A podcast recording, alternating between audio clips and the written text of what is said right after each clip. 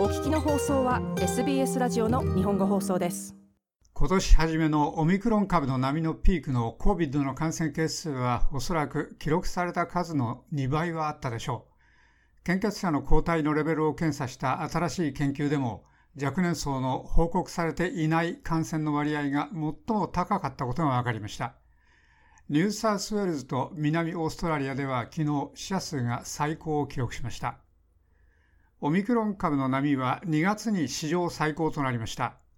150万人余りが感染し、数百万人が検査のために行列しました。しかし、献血者の最近の調査で、現実の感染率は記録が明らかにしているよりももっとずっと高いことが分かりました。カービー研究所のジョン・コールダー教授は、現実の数字は当初記録された数の2倍はありそうだったと述べました。So we, uh,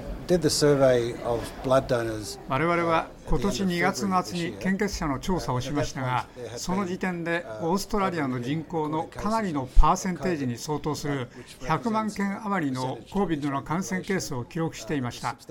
しかし我々はこの調査を通じて、おそらく少なくともその2倍の数の人々が感染していたことを発見しました。コールダー教授でした。この調査は献血者のサンプル5000を調査し、ワクチン接種ではなく感染に特有の抗体を探しました。そして2月の終わりまでにその人たちの少なくとも17%が最近感染したもので、若年層ではその数字が27%に増えることを発見しました。比較的若い年齢のグループの人々、ヤングアダルトですが、これらはすべて献血者なので、彼らは18歳以上のはずです。しかし、20代や30代の人々は、50代や60代、70代の人々よりもずっとずっと高い感染率でした。それは我々が見た報告されたケースのパターンと一致していました。コールダー教授はこのように述べました。クイーンズランドでは抗体の割合が最も高いことが分かり、それにビクトリアとニューサウスウェールズが続いている一方、西オーストラリアでは最低のレベルでした。その際の理由は3つです。国立予防接種研究監視センターのクリスティン・マカートニー教授は次のように説明しています。それは2、3の理由のためです。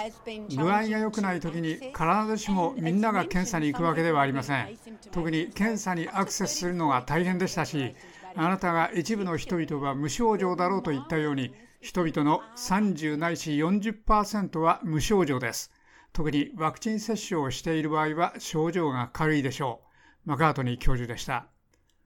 専門家によりますと、コミュニティ全体の感染の本当の大きさは決して本当にはわからないかもしれません。その理由は抗体がどのくらい長く体内にとどまるかはっきりしていない上に、必ずしも検査で全てが捉えられるわけではないからです。しかし、COVID 疲れの一般の人々は定期的な感染に慣れているので、オーストラリア医師会のクリス・モイ博士などの専門家は、人々が検査を受け続けることがまだ不可欠だと言っています。我々が欲していないのは、同時に感染する人が多すぎることと、人々が知らずに他の人に移すことです。ですから、現時点でオーストラリア全国でいつもおよそ3000人が入院しているからというのがまだ理由の一つです。それは現時点でヘルスシステムに巨大な圧力になっています。ですから、本当にそれを遅くすることです。陽性の人が自分が陽性であることを知っていれば、あまりにも早く周りには移しませんし、彼らが接触した人々は適切に対応できます。モイ博士でした。一方、クイーンズランドヘルスと QIMR バーグオファーの別のチームは、人々が COVID-19 ワクチンとウイルス自体に幅広く異なった免疫反応を示す理由を突き止めようとしています。ジャネット・デイビス教授は州全域での研究を指揮する専門家の一人です。